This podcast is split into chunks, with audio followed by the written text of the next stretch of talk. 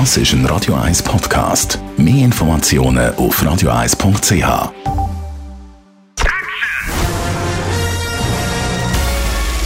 Sein Urteil sorgt dafür, dass Sie nie im falschen Film sitzen. Die Radio 1 Filmkritik mit dem Wolfram Knorr. No Time to Die, so heißt das 25. und neueste Abenteuer vom britischen Geheimagenten James Bond, Wolfram Knorr, Radio 1 Filmkritiker. Wie zeigt sich das neueste Werk im Kino? Ja, also zunächst mal muss man sagen, man, die Fans haben ja nun fast zwei Jahre auf diesen Film gewartet. Man wusste ja, er war in Arbeit. Man wusste, dass Daniel Craig sich noch einmal bereit erklärt hat, die Rolle zu übernehmen. Er wollte ja eigentlich schon vorher aufhören. Man wusste auch, dass es Querelen gab mit der Produktion, mit dem ersten Regisseur, der wurde abgesetzt, Danny Boyle, dann kam ein anderer. Also es war ein Riesenaffentheater, dann kam auch noch die Pandemie dazu. Also die Erwartung war gewaltig und das war eigentlich die beste PR-Werbung überhaupt.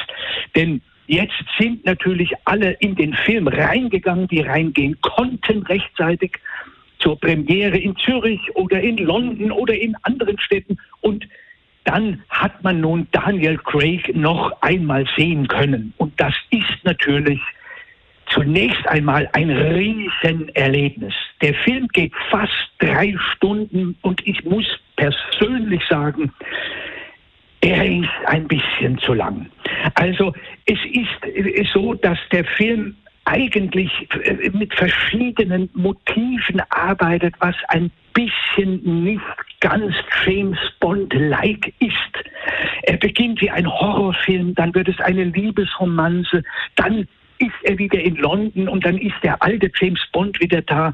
Also das ist ein bisschen viel zusammengewürfelt und es gab ja vorher das Gerücht zwischen der Produktion und dem Vertragspartner MGM, dass man den Film eigentlich streamen sollte und vor allen Dingen gab es Gerüchte daraus, eine Serie zu machen. Die ist Gott sei Dank natürlich nicht entstanden, aber man hat ein bisschen bei der Story, wie sie abläuft, diese verschiedenen Ecken, die da aufgegriffen werden, ein bisschen das Gefühl, naja, äh, man hat schon damit ein bisschen geliebäugelt. Also davon abgesehen ist Daniel Craig zum ersten Mal, und das ist auch ein Punkt, der mir persönlich, aber das müssen die anderen Bond-Fans eben selber entscheiden, mir persönlich zu humorlos. Also das ist der erste Bond-Film, der praktisch nur ganz, ganz selten mal eine humorige Szene hat. Er ist eigentlich tief traurig, er ist melancholisch, es geht um eine Liebe. Es, also Bond zeigt zum ersten Mal Emotionen, es wird ein Innenleben gezeigt. Das wurde ja in den anderen Filmen vorher mit Greg schon angedeutet, aber hier ist es jetzt doch ziemlich extrem.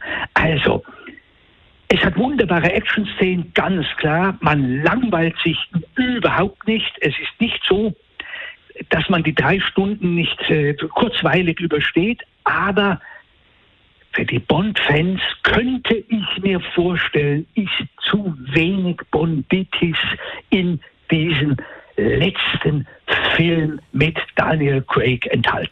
Danke vielmals, Wolfram Knorr. No Time to Die läuft also endlich ab heute in den Schweizer Kinos. Die Radio 1 Filmkritik mit dem Wolfram Knorr gibt es auch als Podcast auf radioeis.ch.